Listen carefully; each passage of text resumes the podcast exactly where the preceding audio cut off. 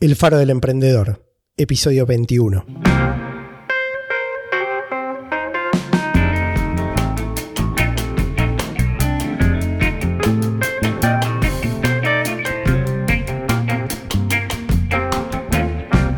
Hola, soy Juan Pablo Luporini.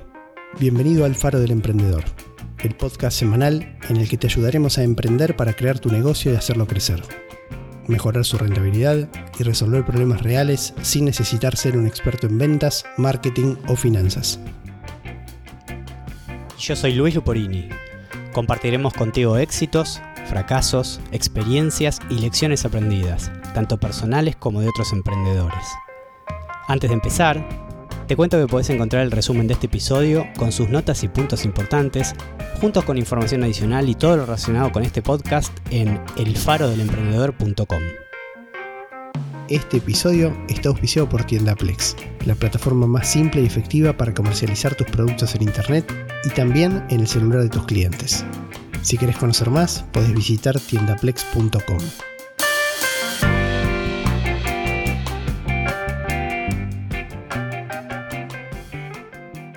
En el episodio de hoy vamos a charlar un poco sobre cómo generar y validar una idea de negocio, de emprendimiento. Quizás ya tengas una idea, quizás no. Si la tenés, la segunda parte del episodio quizá te va a resultar de mayor utilidad, que es la que tiene que ver con la validación. Pero de todos modos, dado que las ideas no permanecen inmutables a lo largo del tiempo y que siempre tienen pequeñas variantes y que uno tiene esta tendencia a estar todo el tiempo, todo el tiempo apuntando a, buscar ideas nuevas y, es un poco inquieto en ese sentido. El emprendedor creo que es naturalmente inquieto en ese sentido. Vamos a arrancar por charlar un poco de cómo generar una idea. ¿sí? Eh, vamos a repasar algunos, algunos conceptos que tienen que ver con esto y después vamos a contar algunos ejemplos. Eh, entonces, Vamos, primero con el, con el proceso de, generación de ideas, un poco ese brainstorming, como dicen los americanos, que, uno tiene para arrancar. Si querés, Luis, larga vos sí, y, vamos charlando. Es muy interesante el, cómo funciona este, este proceso mental porque quizás uno naturalmente tiene como una tendencia hacia pensar, por lo menos a mí me pasaba eso, después cuando fui leyendo con, los años y el tiempo aprendiendo, me di cuenta de que definitivamente estaba equivocado. Uno tiene como esa... yo tenía en ese momento una tendencia natural a pensar, hay gente que naturalmente tiene cierto talento para generar ideas y otras personas que nacimos o nacieron sin ese talento. Entonces, por ahí somos buenos en otras cosas y, y no tenemos esa capacidad particular para que se nos ocurran cosas innovadoras, cosas brillantes, cosas diferentes a, lo que se le ocurre a la mayoría de las personas. Y esa concepción la fui cambiando con el correr de, los años y, tiene mucho que ver con haber leído sobre el tema y haber estudiado y haberme capacitado por gusto, no por necesidad.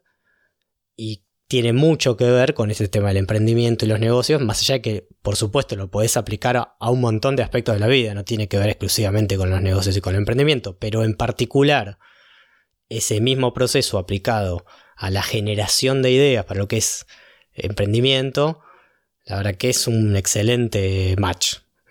Y, me di cuenta a partir de, de todas este, estas experiencias que fuimos transitando y esta información a la que fui accediendo y de la que fui estudiando, que la verdad que es un proceso mucho más, no sé si llamarle mecánico, pero sí podríamos decir mucho más definido de lo que uno originalmente o intuitivamente hubiese creído.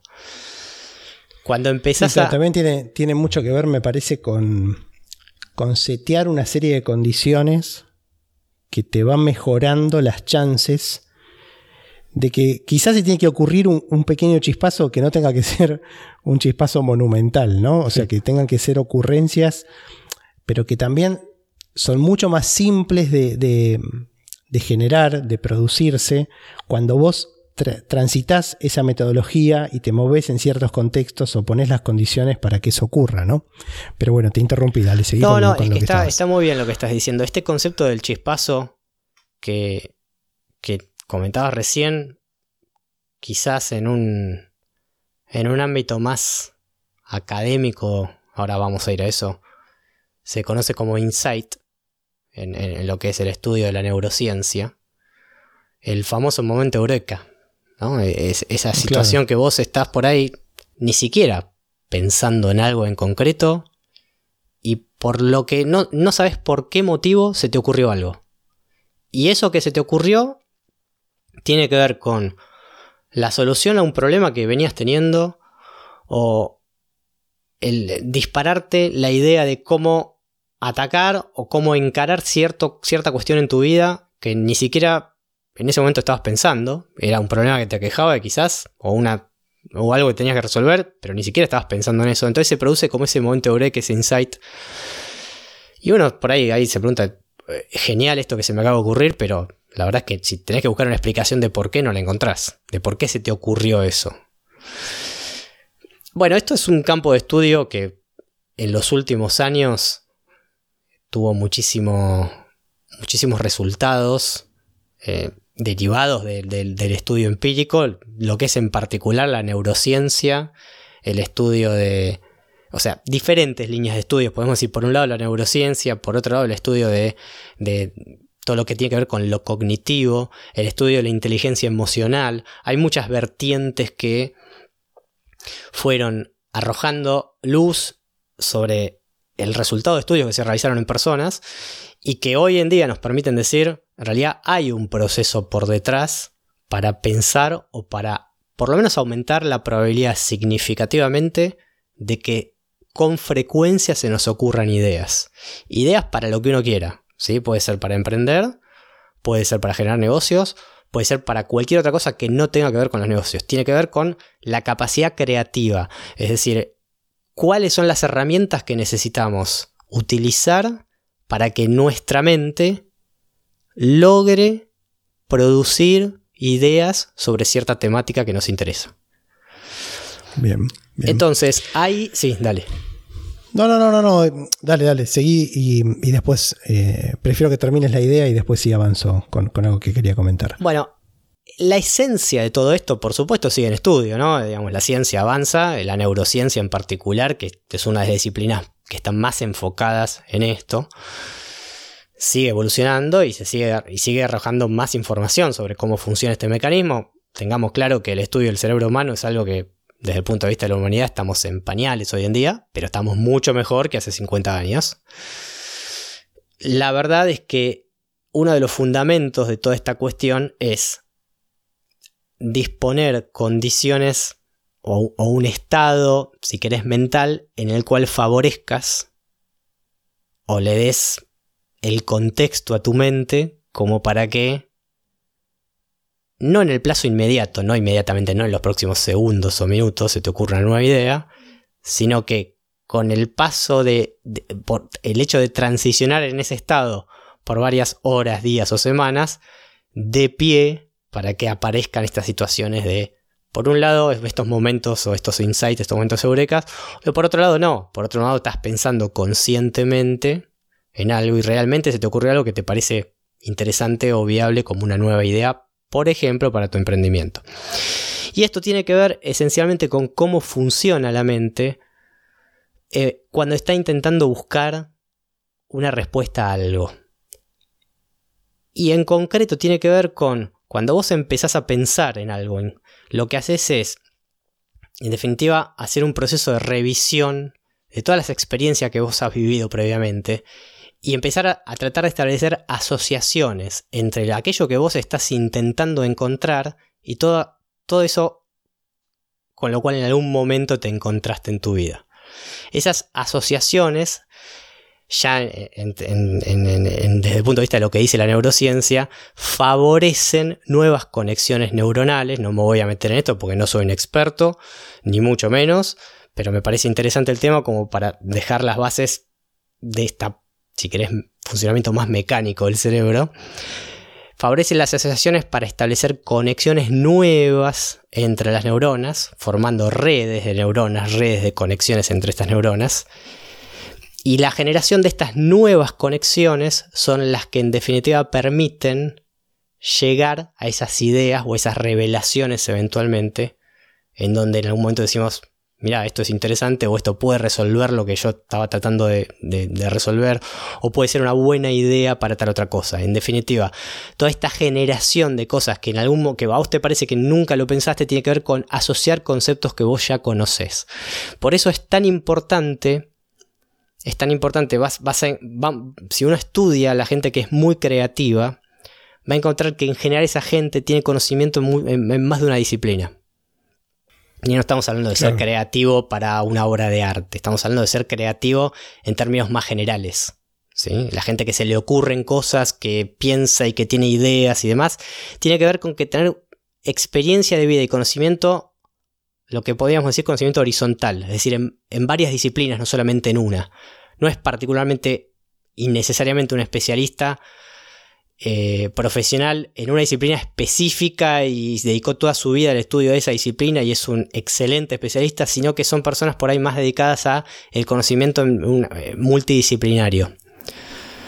Y vas a decir algo ahí, sí, no sé. Interesante. Sí, sí, no, a ver, para ir eh, un poco en, la idea que teníamos del episodio, avanzando hacia, hacia lo que son las consecuencias más cotidianas de esto que estás contando, yo me anoté un poco la idea de que a veces algo que uno percibe como un acto exclusivamente de creatividad o como ese momento eureka que vos, que vos decías, cuando lo empezás a descomponer, y para esto es inevitable, para poder descomponerlo tenés que entender un poco del tema del que estás hablando, porque si no te cuesta descomponerlo, vas a ver que quizás existe ese chispazo, pero hay un montón de otras cosas que no son como parecen ser de fuera pura creatividad, puro chispazo, ¿sí? tienen un montón de cuestiones metodológicas.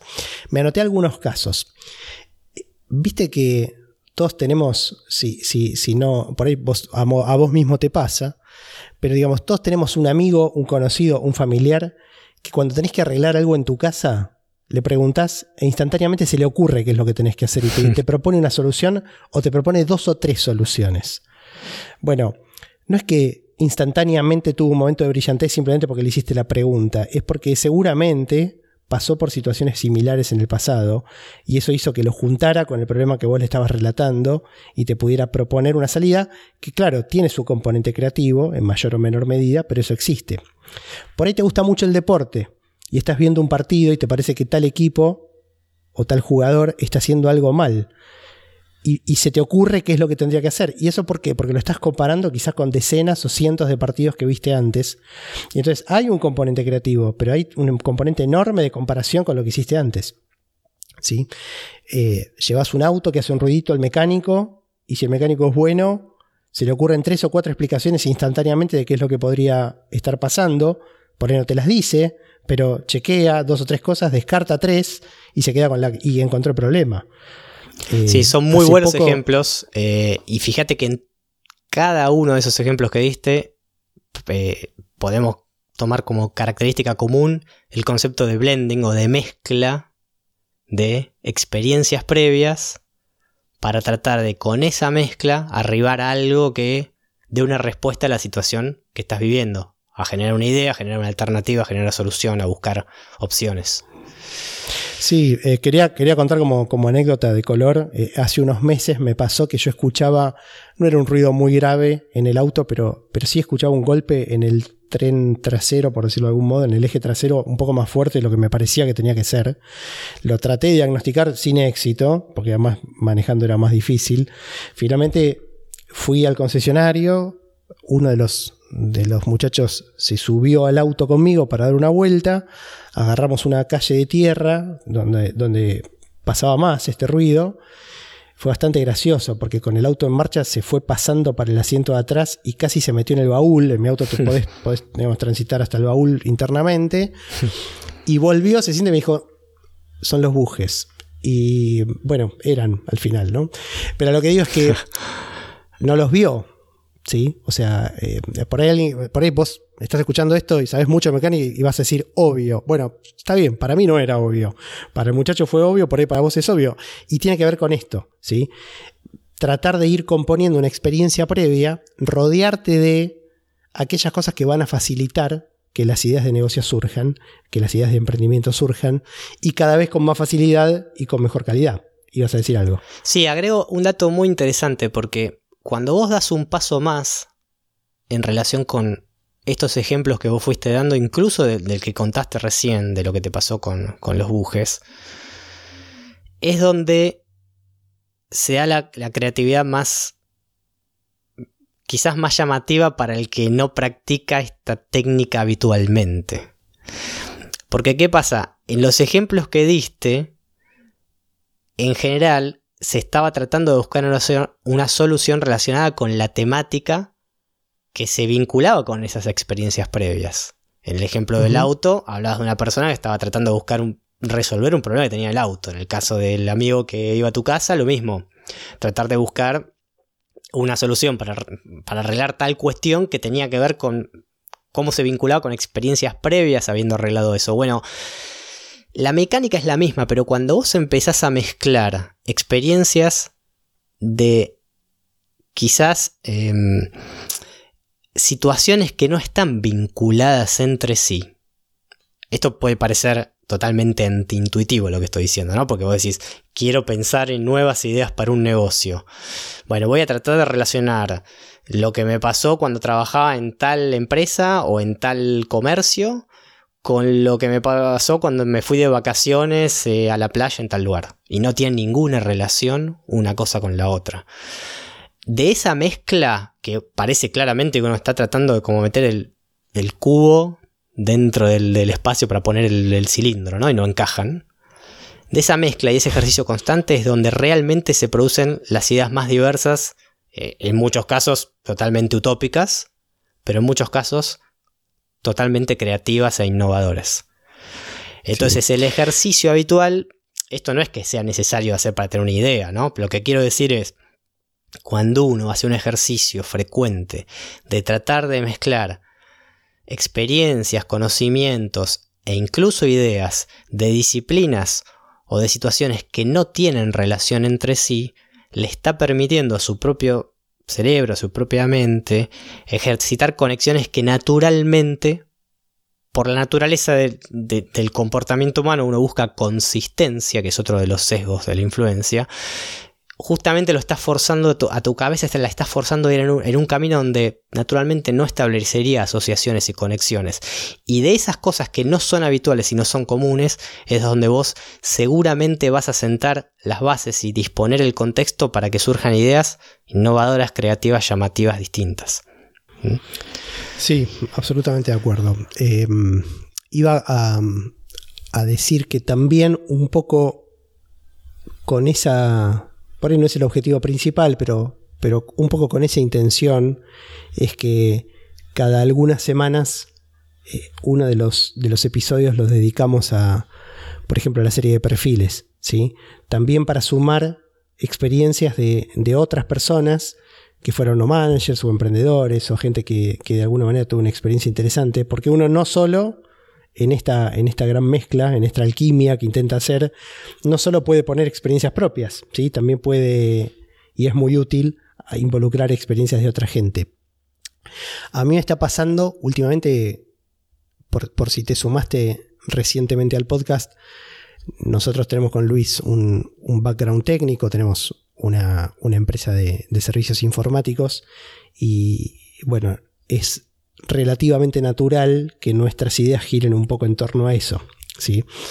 Conté hace algunas semanas que en uno de nuestros proyectos estamos tratando de, hacer crecer una plataforma para, para, digamos, recolectar información de distintos lanzamientos de productos que ocurren en el mundo digital y, para proveerle a los afiliados, que son los intermediarios, de buena información para que elijan qué producto promocionar.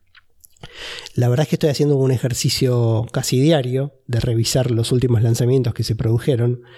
No, no por nada, simplemente para, para tratar de aportar valor a, la información que ofrecemos en la plataforma. Y claro, eso me pone adelante de. Adelante de, digamos, en mi monitor todos los días cuatro o cinco productos distintos que a veces algunos los descarto porque son bastante ajenos a, lo que hacemos nosotros.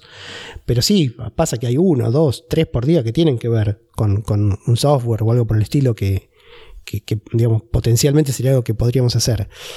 Y te digo que, claro, lo haces a lo largo de una semana y estás hablando de entre 5 y 15 productos con los que te enfrentaste. Y en un mes, y estás en unos 40 productos que viste nuevos permanentemente. Y la verdad es que te surgen ideas todo el tiempo. No, no quiero decir con esto que todas sean buenas, obviamente. ¿Sí? Eh, por eso vamos a ir un poco después a la segunda parte. En unos minutos vamos a estar en la segunda parte del episodio, que es cómo validarlo.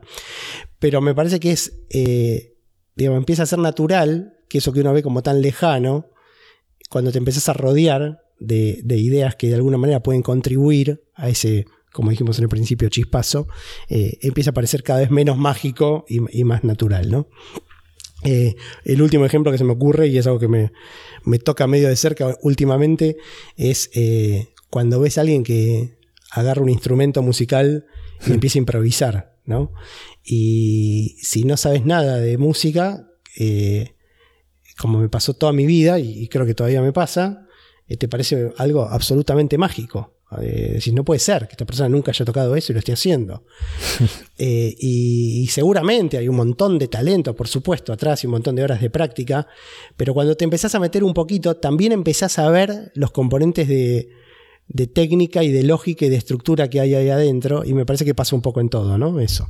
Sí, definitivamente. Eh, en, concreto, ya para pasar a la, a la segunda, al segundo bloque, en relación con la validación, acá es importante tener claro esto, ¿no? No hay que ser un, Esto de la creatividad no se trae desde el nacimiento, ¿no? No viene algo en el ADN y uno es más o menos creativo que otra persona. Es simplemente cuáles son aquellos mecanismos que usamos para tratar de que se nos ocurran nuevas ideas o nuevas cosas o nuevas cuestiones relacionadas con algo que queremos que se nos ocurra justamente. En este caso aplicado a los negocios o al emprendimiento, pero en concreto lo puedes aplicar a cualquier aspecto de la vida. ¿sí? Eh, hay, un, hay dos libros que me gustaría mencionar que son del mismo autor, por si te interesa profundizar en el tema, como libros introductorios a lo que es la neurociencia y el estudio que hace la neurociencia de todas estas cuestiones. Son libros escritos por Stanislaw Bachrach, que es un doctor en biología molecular argentino que estudió en Estados Unidos. Hizo su posgrado allá y es una eminencia en la materia. Y lo que hizo en los últimos años fue dedicarse más allá de, continuar con, su, con el aprendizaje en su campo de, estudio y realizar estudios y demás, el, ejercicio del aspecto científico, se dedicó mucho a lo que es la divulgación de este conocimiento para llevarlo al alcance del, del público en general. Y por eso escribió estos dos libros. El primero de esos dos se llama Ágilmente. Pues lo, dejamos, está en eh, va a estar en las notas del, episodio. Y el segundo se llama En cambio. Ambos, yo personalmente los tengo en el libro, en papel. A pesar de que me gusta más leer en Kindle, los tengo en papel. Pero la verdad es que son muy recomendables y son muy llevaderos. Están, están escritos en un lenguaje para que cualquiera los pueda leer, no, no, no tienen un enfoque técnico científico. Eh, quizás no, no, lo recomendaría para alguien que esté buscando un enfoque científico en la literatura. Ahí sí tendrá que profundizar en, en otro tipo de, de, enfoque para, para, lo que es neurociencia. Pero la verdad que a mí me sirvieron mucho para, para entender estos mecanismos y la verdad que incluso tiene ejercicios prácticos, o sea, termina cada capítulo y te dice, bueno, si estás, trata de hacer todos los días durante 5 minutos tal ejercicio, anotar en un papel y fíjate, y la verdad que hay cosas que te, terminan sorprendiendo si, si, si, realmente no tenías antes un, como un background que pudiera explicar cómo funciona el cerebro y cómo generan, cómo funcionan las asociaciones en el cerebro para producir ideas o, o, esta mezcla de la cual veníamos mencionando. Así que esos dos libros la verdad que son muy recomendables. Bueno, perfecto. Los dejamos en las notas entonces. Y bueno, vamos con el bloque 2 de este episodio que es, bueno, ya tuviste la idea, quizás la tenías de antes. Y mm, bueno, ¿qué se hace con eso, no? Porque en el proceso de validación yo diría que hay, hay una, una primera instancia que es un primer filtro intuitivo casi, ¿no? O sea, a veces uno se le dispara una idea y dice, no, esto la verdad que es, una estupidez, no, no, mejor no sigo en esa línea. Nadie podría comprar eh, esto. Nadie podría comprar esto, no sé, eh, se nos ocurren ideas que descartamos casi automáticamente y está bien tener esos filtros porque eh, de alguna manera esas evaluaciones también las hacemos por, porque por más que no pensemos punto por punto en por qué lo estamos descartando, tenemos seguramente una serie de criterios que hasta los podríamos escribir atrás de por qué descartamos sí, hablando, perdón que te interrumpa, hablando de eso de escribir que no lo mencioné antes. Este proceso de generación de ideas no se da instantáneamente, no es que uno se pone a pensar en una idea, a los tres minutos se le ocurrió algo.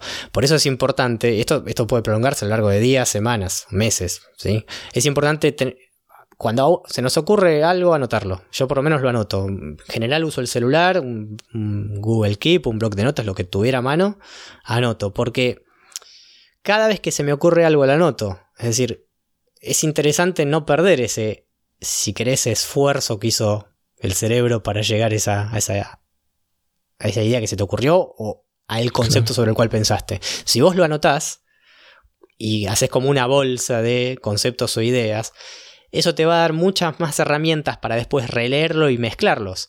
Y le va a ser, va a ser nuevo alimento para que el cerebro pueda generar más asociaciones. Entonces es muy importante este concepto de anotar lo que se te ocurrió en el momento en donde estés. Ideal, si tenés una libretita, a mí me gusta más usar los dispositivos, pero puede ser un cuaderno, puede ser una libreta, lo que sea. Si te ocurrió algo, lo anotás. Me ha pasado de despertarme a las 3 de la mañana, pensar en algo. Eh, alguien va a decir, eh, estoy loco, un poco de eso puede haber, pero de despertarme eh, a las 3 de la mañana, ir al baño y se me ocurrió otra cosa, anoté en el celular, me fui y volví a dormir.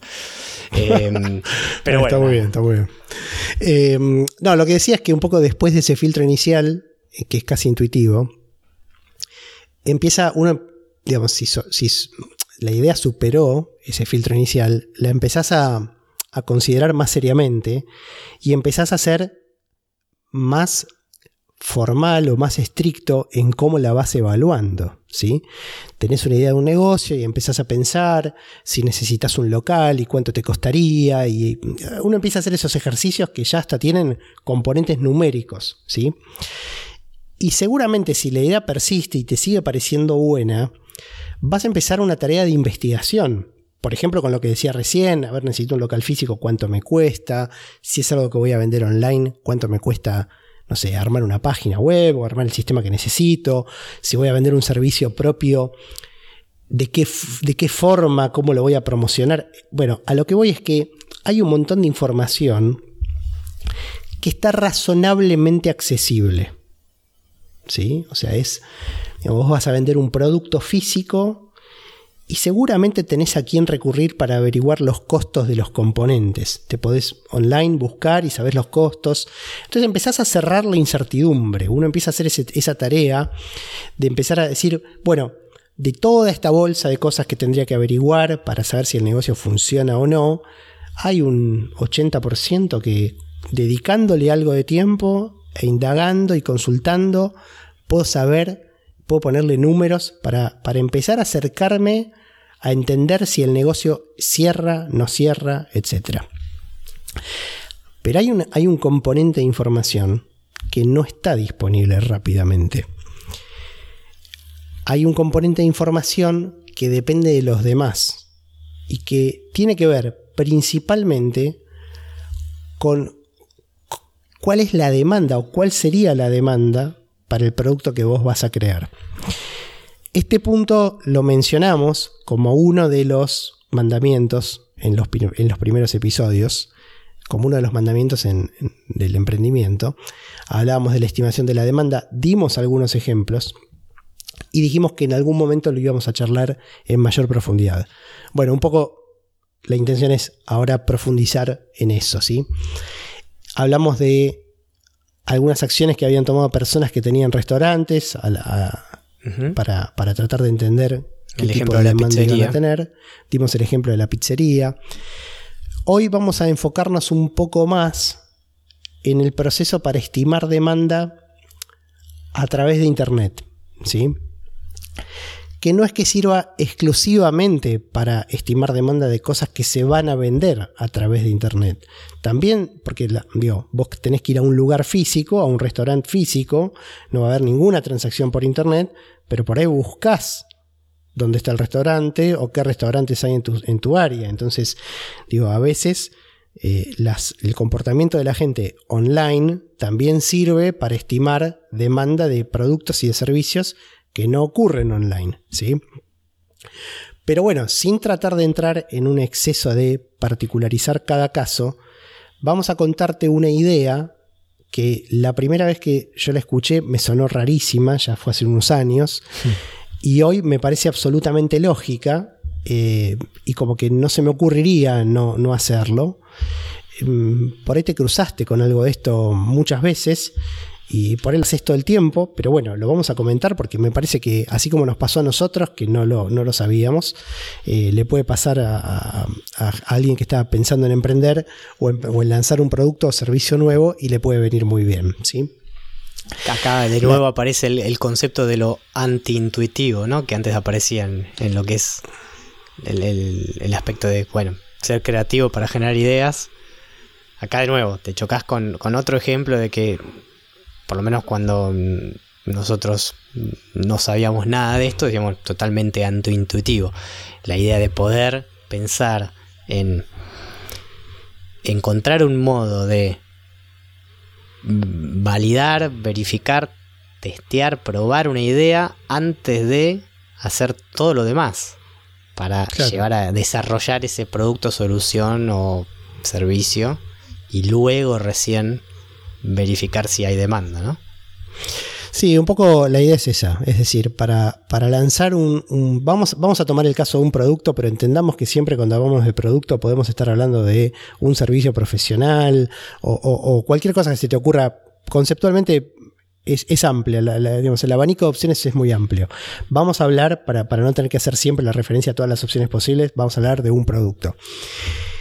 Cuando vos tenés que vender un producto, la cantidad de pasos que tenés que mm, transitar para contar con ese producto en condición de ser vendido es normalmente grande y la inversión que tenés que hacer para estar en esa situación suele ser alta. ¿sí? Si... Entendiendo, perdóname, entendiendo inversión como tiempo, dinero, ambas cosas, una de las dos, pero recursos, ¿sí? Eh, puede, ser que vos estés pensando, no, si voy a crear mi propio mm, set de ropa eh, confeccionada por... La confecciono yo y la vendo de manera artesanal hasta que la pueda producir, si realmente funciona el negocio. Bueno, definitivamente hay una inversión de tiempo ahí. Claro, por ahí, por ahí no es dinero, es, tiempo, es una mezcla de las dos cosas. Normalmente es una mezcla de las dos cosas, ¿sí? Em, a, lo que, a lo que apuntamos es que normalmente esa inversión es muy... Es demasiado riesgo pensar en hacer completa la inversión antes de saber si hay demanda para tu producto o no. Mm. ¿sí? Cuando uno lo piensa de un modo de un negocio tradicional, supongamos un, negocio de venta física de los productos, ¿sí?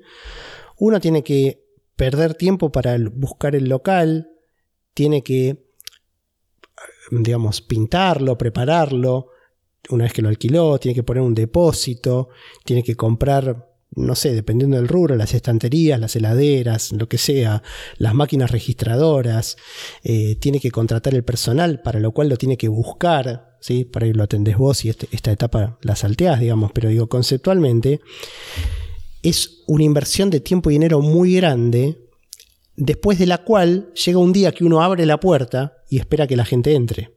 Hmm. Y si la gente no entra, Vos hiciste una inversión enorme y ahí te empieza a agarrar una desesperación lógica y empezás a buscar cómo promocionarlo. Y, bueno, la situación puede salir bien, puede salir mal, puede salir, bueno, en el medio. Bueno, pero es bastante desesperante, ¿no? Vemos que abren y cierran justamente por esto. Locales muy bien puestos, muy bien, pero en definitiva. Sí. digo, mientras, mientras el negocio era una idea que no funcionara, no era grave. Porque se te va a ocurrir otra idea y no te costó tanto. Pero cuando vos pusiste un montón de tiempo y de dinero en esa idea para transformarlo en un negocio, que después no funcione es gravísimo. Muy grave. Para vos, porque perdiste mucho de tu tiempo, o sea, perdiste más allá de la ilusión, los sueños, etcétera, digamos, ¿no? Pero digo, eso es algo que es muy costoso. Entonces, ¿no sería fantástico contar con un modo de saber si la gente va a entrar antes de armar el negocio? O, por lo menos de, digamos, por lo menos de reducir la incertidumbre, porque nadie te va a firmar una garantía escrita. Bueno, tomando con pinzas lo que voy a decir, y muy particularmente para los negocios online, ese mecanismo existe. ¿sí? Y esto es algo que es fabuloso y habilita la generación de un montón de negocios a menor riesgo que de otro modo hace un tiempo no, no, se hubiera podido pensar en algo así. ¿sí? Entonces, sin ponernos muy formales, me gustaría relatar un poco cómo sería el proceso desde el punto de vista conceptual y después repasamos los puntos que lo componen. ¿sí? Eh, ya tocaremos en mayor detalle cada uno de estos puntos. Estamos pensando también en algún contenido para la gente que le interesa en mayor profundidad, pero por lo menos para, repasar en qué consistiría, volvamos al ejemplo que decíamos de que estamos tratando de vender un producto y vamos a hacer de cuenta que estamos tratando de vender ese producto por Internet, ¿sí?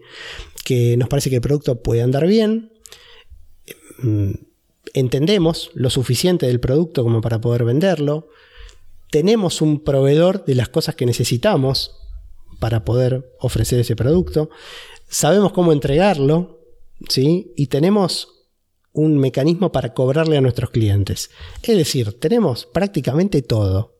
Todas las piezas del, rompecabezas están a disposición. El tema es Exacto. lo más importante, la demanda. Eso sería el equivalente de tener el negocio listo para abrir la puerta. ¿sí? El tema es que vos, para un negocio online, tener los proveedores significó averiguar quiénes son. Por ahí no significó ya haber comprado. Eh, tener el, local, que normalmente es algo caro, significa tener un sitio web, ¿sí? o sea, tus costos bajan, pero estás más o menos en la misma situación, estás en situación de poder vender, ya sabes qué es lo que tendría que pasar. Si vos hubieras seguido todos esos pasos, ¿qué es lo siguiente que vas a hacer? Vas a tratar de promocionar tu sitio web para que la gente llegue y compre tu producto. ¿sí? ¿Y cómo vas a hacer eso? Bueno, lo típico es que uno comience por su círculo de, influencia más cercano, que empieces por amigos, familiares. Pero sabemos que eso se agota rápido. ¿sí? Les vas a pedir que lo compartan en sus redes sociales. eso va a tener algún impacto. Con sus conocidos y demás, va a tener una difusión inicial, pero de nuevo, va a ser acotada. Pero va a tener su límite, exactamente. Entonces, supongamos que vos tomás la decisión en algún momento de decir, bueno, voy a hacer una campaña publicitaria online para llevar tráfico hacia, hacia, mi página de ventas y que la gente finalmente tome la decisión o no, pero en un porcentaje tome la decisión de comprar mi producto y eso me va a servir para, bueno, poder hacer andar mi negocio. Bueno, un poco lo que te queremos transmitir con esto es que para hacer este ensayo de ver si realmente la gente llega a tu sitio para comprar el producto, alcanza con que tengas la campaña publicitaria y un sitio donde recibir a la gente. No hace falta ni siquiera que tengas el producto. Yo sé que es el concepto antiintuitivo del que hablábamos antes. Este es el concepto antiintuitivo, porque digamos, vos decís, pero ¿y si me compran? ¿Qué, hago si me compran? No quiero quedar mal con mi potencial cliente, claro porque yo sé cuáles serían mis proveedores, o tengo una noción de cuáles serían mis proveedores, pero todavía no, no, no, no sé ni cómo pagarles.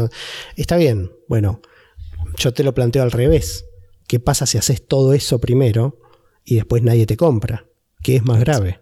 Es totalmente riesgoso y vas a salir perdiendo si te salió mal, si, no había demanda, o si no sabías eh. cómo vender para que la demanda se encontrara con tu oferta, ¿no? Exactamente. Entonces, Ensayemos, repasemos cómo sería el procedimiento. Crea una página, solo una página, donde recibas a la gente y le digas, este es mi producto, tiene estas características, te va a dar estos beneficios, va a resolver este problema, ¿sí? Vale tanto. Estas son las condiciones. Este es el botón para comprar. Manda tráfico a esa página crear los anuncios, mandar tráfico a esa página. Eso va a tener un costo, ¿sí? Y cada vez que la gente haga clic, vas a imprimir un cartelito respetuoso donde diga, te pedimos disculpas porque en este momento no podemos entregar el producto, cosa que es absolutamente cierta, ¿sí? Vas a estar capturando, le vas a, le vas a pedir, por ejemplo, la dirección de mail para que le avises tan pronto esté disponible. El contacto de Messenger, el mecanismo. El contacto. No importa. Vas a, vas a, establecer algo que mencionamos varias veces y todavía no explicamos en detalle, pero que son los, los pixels de, de Google Ads y de Facebook para poder hacer campañas en el futuro con esa persona. Y vas a empezar a tener métricas de cuánto te cuesta llevar a la gente a tu página de compra, qué tan bien funciona y, bueno, cómo se... Es, obviamente ahí empezás a continuar con el cálculo hacia atrás. Si la venta se hubiera de verdad producido, entonces qué ingreso te hubiera generado, cómo se cruza eso con tus costos y qué también anda tu negocio. Sí, es muy interesante porque fíjate que haciendo ese ejercicio, o sea, concentrémonos en este ejemplo que estás dando en algo que vos podés decir cuánto es el precio y sabes que si la persona realmente te encontró valiosa tu, oferta, haciendo clic en ese botón, realmente te hubiera terminado comprando.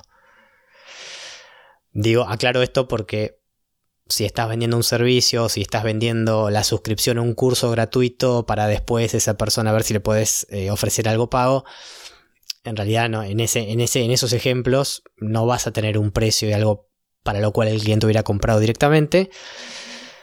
Y, las mismas estrategias en realidad se pueden aplicar y uno analiza los, los, valores y las métricas de otro modo. Pero de cualquier manera, en el ejemplo en concreto donde vos le podés decir, te voy a vender este curso, te voy a vender este producto, lo que fuera, si lo querés comprar, hace clic en este botón, vos vas a tener toda la información numérica que a priori te permite conocer si la idea que estás probando es viable desde el punto de vista de entenderlo como un negocio.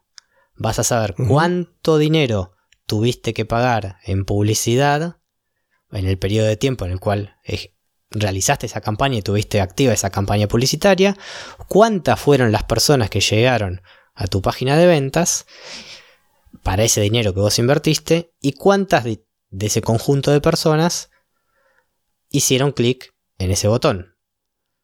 Y ahí vas a sacar valores, porcentajes, relaciones.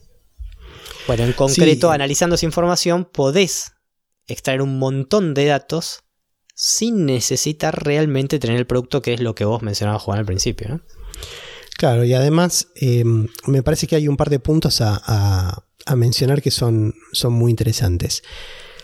Uno de porque además todas estas plataformas de publicidad te entregan estadísticas muy ricas, ¿sí? te, están, te, van a, te van a informar sobre las características demográficas de la gente que vio el anuncio, de quienes hicieron clic, de quienes no, composición de hombres, de mujeres, de, de mm, segmento de edad, ¿sí? Si utilizaron un dispositivo móvil, si utilizaron una, una PC de Vas escritorio. A tener muchísima información. Y, y además, cuando te empezás a meter un poco en el tema, vas a desgranar datos que son claves, porque hay que tener en cuenta que vos podés vender un producto excelente para el que hay mucha demanda y tener un mal anuncio. Mm. ¿Sí? Tu anuncio puede ser muy malo. Pero no vas a estar en una situación en donde lo único que podés decir es la gente no entra a mi negocio. No, vas a estar mucho mejor. Porque lo que vas a ver, vas a poder distinguir claramente una situación en donde la gente no hace clic en el anuncio de otra en donde hace clic en el anuncio pero no compra. Son absolutamente distinguibles. Es como pasar por la vereda del, del negocio y mirar la vidriera y seguir caminando o mirar la vidriera, te gustó lo que viste como cliente y entraste por lo menos a preguntar, no importa si compraste o no. Sí, por lo menos pasar por el negocio directamente, digamos, ¿no? O sea, es una gran distinción, ¿no? Claro. Entonces, ahí, ¿qué pasa? Vas a empezar a hacer un ejercicio de perfeccionamiento en donde vos decís, no, pará, lo que está pasando es que no están haciendo clic en el anuncio. Con lo cual es casi seguro que, por ejemplo, ¿no? Mira qué dato interesante. Si vos en el anuncio, como suele ocurrir, no pones el precio, cosa que suele ocurrir en Internet, pensá que el porcentaje de anuncios que vos ves cuando haces una búsqueda donde ya se ve el precio es bajo. ¿sí? La gente no hace clic y vos no estás diciendo el precio, bueno, no tenés por qué concluir que tenés un problema de precio, por lo menos no por tiene el nada que ver con el precio, tiene que ver solo lo con lo que le mostraste a la persona, claro. Exactamente. Entonces dirás, bueno, mi anuncio no está consiguiendo capturar la atención. A ver, vamos jugando con el anuncio. Y empezás a atacar la redacción y empezás a, a- a cambiar las palabras o cambiar lo que estás contando del valor que tiene tu producto. Quizás estás enfocando en una característica y eh, no está teniendo éxito. Por ahí tu producto es muy bueno y además es muy barato y vos te estás enfocando en que es muy barato. Y lo que tenés que contar es que es muy bueno, por ejemplo. ¿sí?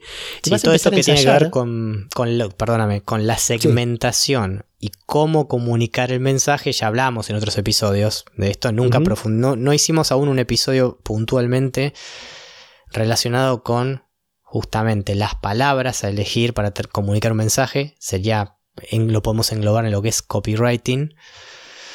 Y por otro lado, no solo las palabras, sino el mensaje que queremos comunicar y ahí sí podemos decir la influencia y la persuasión.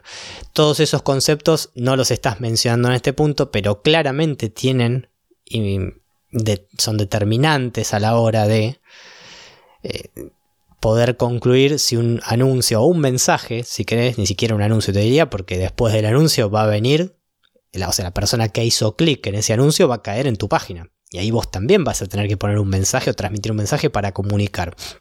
Con lo cual, no solamente tiene que ver con el texto, las imágenes, los videos o la manera en la cual vos comuniques, sino tiene que ver con de qué manera lo querés hacer y para qué público. Sobre eso profundizaremos, no es el foco del episodio de hoy, profundizaremos en otros episodios más adelante. sí. Pero Sí, sí, definitivamente por lo menos te podés dar cuenta si estás fallando por el producto o si estás fallando porque ni siquiera abrieron la puerta de tu negocio digital y entraron, ¿no? Claro. Y si, y si llegas a un punto en donde por esta prueba y error que mencionábamos, la gente empieza a hacer clic en ese anuncio, o en algunos de los anuncios que, con los que fuiste ensayando, te vas a empezar a encontrar con el segundo paso. Ya el visitante está en tu sitio y va a ser, va a tomar la acción, por ejemplo, de comprar, ¿sí? En un, en un cierto porcentaje. Por ahí ninguno de entrada, ¿sí? O por ahí un porcentaje muy bajo, o por ahí te va muy bien de entrada. Pero ya no vas a estar con el problema de los clics. Y entonces a partir de ahí, lo que podés hacer es empezar a experimentar con diferentes versiones de tu, de tu página a la cual llegan.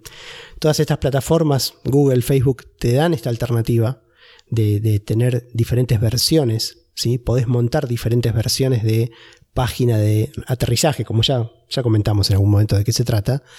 Y entonces vas a empezar a poder separar. Ya no tenés el problema de que no hagan clic. Ahora ves que en esta página están llegando y tomando acciones en mayor porcentaje que en otras. Y mientras tanto, mientras esto pasa, como algunas de la gente, digamos, sí hace clic en la acción de comprar y se encuentra con tu mensaje de disculpas, algunos de ellos te van a dejar tu correo, vas a tener forma de contactarlos y vas a ir construyendo tu audiencia de gente interesada realmente en el producto. Y además, muy importante, muy importante, en la página a la que llegan ya van a ver el precio de tu producto, ¿sí? Y esto te va a dar la posibilidad de que ensayes políticas de precio. Una vez que tengas una página en donde la gente hace clic en un porcentaje razonable, vas a poder hacer un versionado de esa página con diferentes niveles de precio. Seguramente vas a tener algunas restricciones. No vas a bajar por, debajo de determinada línea y por un tema de experiencia y de conocimiento del mercado no vas a subir por arriba de cierta otra. Pero en el medio tenés opciones y vas a poder jugar con esas opciones. Y lo que vas a notar es que el porcentaje de conversiones de gente que toma la acción varía a un nivel, en un, entre un nivel de precio y otro. Y sí, entonces hay vas algo a importante, estimar, que, sí. perdóname que te interrumpo un segundo, puntualmente con el tema del precio. Uno quizás intuitivamente tiene la sensación de que decir, bueno, si es más económico lo que estoy ofreciendo, si el mismo producto lo ofrezco de, en un precio menor, voy a tener más gente que me compre. Definitivamente eso no es así. Otro concepto antiintuitivo. La determinación del precio no va a determinar cuánta gente te compre. Con lo cual, el precio en sí mismo del producto expresa muchas cosas. Es, es muy importante que no pienses, que no te quede la idea de que si no estás vendiendo algo, no lo estás vendiendo porque no es lo suficientemente barato.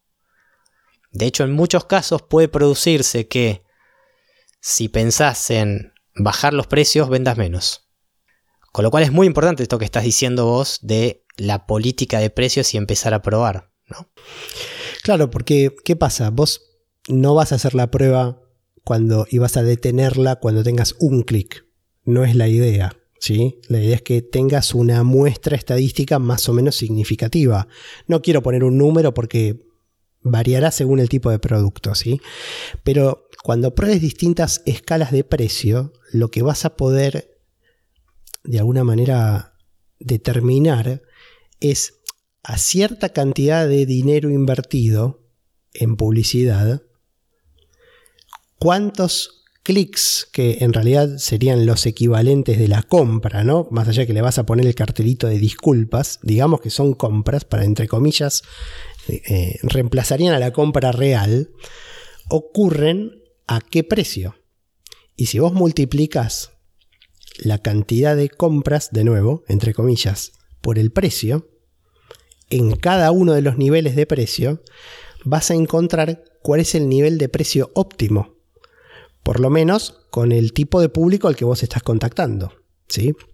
Es decir, un precio al que se, maximiza tu ingreso. ¿Sí? Y este elemento te va a dar la última pieza de información para mí que es, que es clave y que queríamos mencionar, que es que en definitiva, según el dinero que vos hayas invertido o que necesites para llevar a la gente y que haga que tome la acción de comprar, vas a poder establecer qué costo de adquisición tenés para, para conseguir un cliente determinado. Y eso también lo tenés que cruzar con el tema del precio, ¿sí? Porque si vos estás vendiendo muy bien a 20 dólares, pero te lleva 25 conseguir a cada cliente, bueno, tenés un problema, ¿sí? Es mejor no de Claro, exactamente. Y, en cambio, en caso contrario, si tu costo de adquisición es menor y en lo posible significativamente menor que tu valor de venta, tendrás que cruzar eso con el resto de tus costos y evaluar qué alternativas tenés si lo necesitas para ajustar los costos según el valor de venta al que funciona tu producto o tu servicio. Porque recordemos, y ya haremos algún capítulo en profundidad sobre este tema. Eh, no quiero entrar en, una polémica grande, digamos, pero como dicen nuestros amigos los austríacos, y de nuevo de forma antiintuitiva, el precio es lo que determina el costo y no al revés. ¿sí? Entonces, si vos a tal precio vendés, vos sabés con qué costos te podés mover. Y si no podés proveer el producto o servicio por un costo menor a tu precio de venta, y entonces tu idea no habrá sobrepasado esta evaluación y podrás seguir con la siguiente. Pero en el medio te ahorraste de construir toda una infraestructura para poder comercializar tu producto o tu servicio y solamente invertiste un monto menor en la parte de publicidad. Y ya sí, imagínate al revés, imagínate que te dio bien la cuenta y tu negocio está validado, no te va a alcanzar, no te van a alcanzar las horas del día para poner eh, tu negocio en funcionamiento, porque vas a tener eh, la evidencia de que funciona, ¿sí? La gente esperando por tu producto. Eh, es, quizás es el problema que, querríamos todos tener con una idea de negocio, ¿no? Seguramente ahí el estrés se te va a incrementar porque vas a entrar en esa vorágine de sé que hay demanda, sé que funciona, tengo que tener para las próximas dos horas todo listo porque tengo que empezar a vender. Bueno, definitivamente esa sensación es mejor que la, la, que pasaría si creaste un muy lindo producto, te esforzaste un montón, invertiste tiempo, invertiste dinero y cuando abriste las puertas, sean digitales o sean físicas, nadie te compra. Entonces, en definitiva, como este proceso de validación que describíamos para un negocio digital y con sus herramientas y sus mecánicas, se, se va a tener que realizar igual, hagas o no de manera anticipada la creación de tu producto, entonces lo que nosotros te transmitimos con esta idea es mejor hacerlo antes, porque si la idea realmente era satisfacer esa demanda y podés hacerlo, te vas a enterar con mayor rapidez y con menor inversión. Y si, y si la idea no, no podía cumplir con ser un buen negocio porque no cumplía con estos, con estos fundamentos, entonces también te vas a enterar rápido y vas a apartar menos dinero. Bien, bien, clarísimo. Em, quería aclarar, cuando hablaba de los austríacos, me refería básicamente a la escuela austríaca, que es una escuela de, economía. Ya hablaremos en algún, en algún episodio de ella. Y mm, bueno, uno de los puntos fuertes de, de la escuela austríaca es que los precios determinan a los costos y no a la inversa, como muchas veces uno intuitivamente piensa, ¿sí? Pero bueno, lo dejamos para, para, otro episodio donde ya lo veremos en más profundidad. Eh, Bien, por último, eh, me gustaría recomendar un libro que si, si, te interesa profundizar en todas estas cuestiones, yo lo leí, no lo terminé de leer todavía, pero me parece muy interesante el enfoque, es un libro que se llama Will It Fly, básicamente eh, preguntándose si es esto va a volar, tiene que ver con, realmente va, a tomar vuelo, tiene que ver con el testeo de ideas de negocio o la prueba de ideas de negocios sin perder demasiado dinero y tiempo. Está escrito por Pat Flynn, del cual hablamos en los primeros episodios del podcast. Vamos a dejar también en las notas del programa el link, como por si te interesa profundizar en el tema. Eh, es un libro muy, muy recomendable. Muy bien. Bueno, vamos a llegar hasta acá por hoy. Te agradecemos por habernos acompañado, esperamos que te haya gustado este episodio y que pueda ayudarte a emprender y hacer crecer tu negocio. Valoramos si nos dejas tus 5 estrellas en iTunes, tu me gusta en YouTube y en iBox o que nos sigas en Spotify. De ese modo nos ayudas a hacer crecer este podcast. Hasta la próxima. Te recordamos que podés encontrar el resumen de este episodio y todo el material relacionado con el emprendimiento y los negocios en nuestro blog, elfarodelemprendedor.com. Puedes dejarnos tu consulta o comentario, tanto en el blog como en Twitter, Facebook o YouTube, y con gusto nos contactaremos contigo. Hasta la próxima semana.